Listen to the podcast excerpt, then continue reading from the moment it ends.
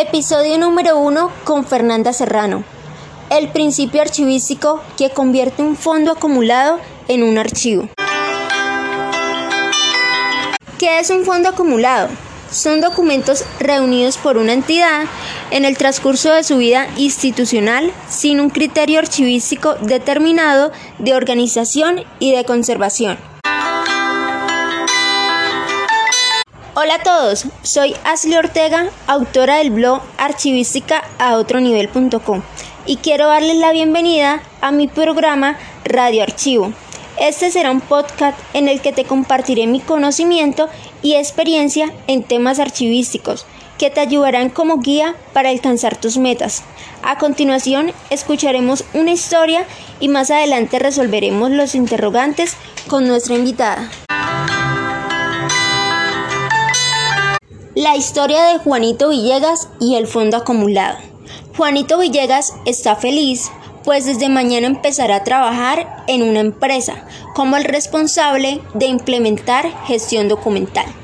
Juanito inicia por conocer la entidad y obtiene estos datos.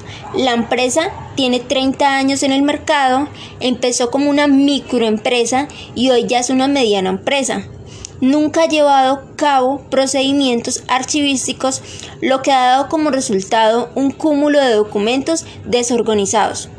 En uno de los depósitos tienen todos estos documentos acumulados en cajas, bolsas y costales. La empresa nunca ha eliminado documentos por temor. Entonces, desde la fecha de fundación hasta la actualidad, han guardado todos los documentos en este depósito. Juanito, al ver esta situación, elabora su plan de trabajo. Decide empezar rápidamente estableciendo un cuadro de clasificación documental para las oficinas con el objetivo de que lo que se está produciendo actualmente se organice con criterios mínimos de clasificación y ordenación. Aclaro, Juanito pudo haber empezado con la CRD, pero por cuestión de tiempo decidió empezar con el CCD. Después que Juanito ya implementó criterios mínimos en las oficinas, empezó a organizar los documentos que están arrumados en el depósito. Juanito primero hizo un inventario natural, luego empezó a separar los documentos por las series documentales, continuó por conformar unidades documentales y aplicó el principio de orden original al interior de dichas unidades. Después de tener todos los documentos encarpetados y con orden original, Juanito llenó las cajas de archivo X200 que la empresa compró, pero la hizo respetando sistemas de ordenación adecuadas para cada una de las series documentales. Rotuló las carpetas y las cajas. Las últimas dos actividades de Juanito fue ubicar las cajas en las estanterías e implementar signatura topográfica y terminó todo el proceso describiendo la información de cada unidad documental mediante el uso del inventario final. Juanito, después de 12 meses, ha culminado con su plan de trabajo.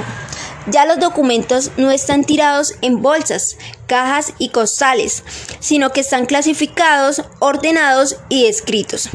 Además cuentan con el principio de orden original y en unidades de conservación adecuadas. ¿Hay archivo? Me temo que todavía no. Aún falta algo para que haya archivo en todo el sentido de la palabra. Pero ¿cómo así? Si Juanito ya no tiene los costales, y bolsas los tienen cajas adecuadas y además están clasificados, ordenados y escritos. Calma, espera un momento. Un archivo no es solo el lugar en donde hay documentos en cajas de archivo y que se ve bonito. En el Acuerdo 027 de 2006, el Archivo General de la Nación de Colombia define que un archivo conserva los documentos respetando aquel orden como se generó con el objetivo de servir como testimonio del trasegar y la gestión de la entidad que los produjo.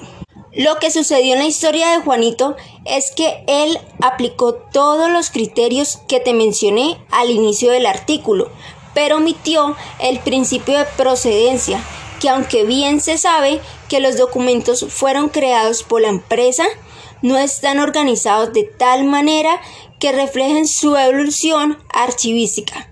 En conclusión, técnicamente aún no hay archivo. Es un fondo acumulado con procesos de organización documental. Entonces, ¿qué debes hacer para formar el archivo? Si tu caso es similar al de Juanito, te hace falta aplicar el principio de procedencia. Los documentos de tu archivo deben estar organizados de tal manera que reflejen o evidencien la evolución administrativa por la que ha atravesado la empresa. Por ejemplo, tu empresa tiene 50 años e inició solo con tres oficinas, gerencia, que se encargaba de la dirección y la contratación del personal, producción, que su objetivo era elaborar los productos, y ventas, que era atender a los clientes, tomar pedidos y despachar los productos vendidos. En los documentos que tienes en tu fondo acumulado se encuentran unos contratos laborales que datan desde los inicios de la empresa. Por lo tanto, dichos contratos de estos 50 años de antigüedad deben estar organizados reflejando que su productor fue el área de gerencia y con base en la función que ejercía esta oficina. La empresa creció y 10 años más tarde, desde su constitución, ya contaba con área de talento humano que se encargaba de la contratación del personal, entonces los contratos laborales que permanecen a dicho periodo cuando ya la empresa tenía oficina de talento humano deben estar organizados respetando el área productora. ¿Qué sucedió entonces en este ejemplo? Es la pregunta que nos hacemos. ¿Se respetó el principio de procedencia? Observa que son los mismos tipos de documentos, pero corresponden a contextos distintos y así se deben de evidenciar en un archivo. Para este episodio ha aceptado mi invitación Fernanda Serrano. Ella tiene estudios en archivística y gestión documental. No siendo más, pasemos a la entrevista con Fernanda, quien nos dará respuesta a tres interrogantes que nos ayudarán a convertir un fondo acumulado en un verdadero archivo.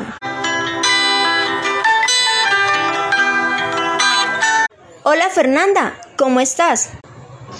Hola Ashley, ¿cómo estás? Qué gusto saludarte. Te saludo con mucho aprecio y gratitud por haberme invitado a conversar contigo en tu postcat. Me halaga mucho poder expresarme y que nos escuchen todos sus seguidores. Muchas gracias por tu invitación. Fernanda, la agradecida soy yo contigo por haberme permitido hacerte la entrevista, en especial por un tema tan importante como lo es el fondo acumulado para todos nuestros archivistas. Fernanda, y para ir entrando en la entrevista y lo que nos reúne hoy, que es el tema del fondo acumulado, si quisiera que nos respondieras tres interrogantes acerca de la historia que escuchaste al inicio del podcast. Fernanda, la pregunta es la siguiente. ¿El enfoque que le dio Juanito al principio para organizar el fondo acumulado estuvo bien? Y te voy a decir por qué. Porque en esa organización que realizó Juanito no tuvo en cuenta el principio de procedencia, ya que es un paso y un requisito muy importante a la hora de organizar un fondo acumulado.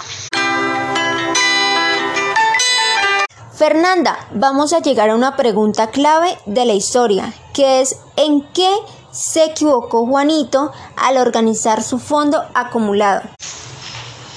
Ashley, esta pregunta es muy importante.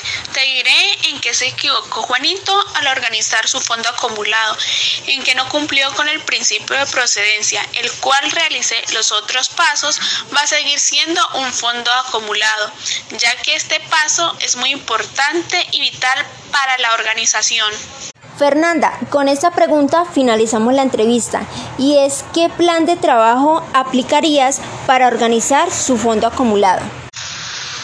Bueno, Ashley, con base a mis conocimientos el plan de trabajo que aplicamos para la organización de un fondo acumulado sería lo siguiente. Aplicar el principio de procedencia, muy importante. Luego aplicar el principio de orden original. Luego la identificación y clasificación, ordenación y por último la descripción documental.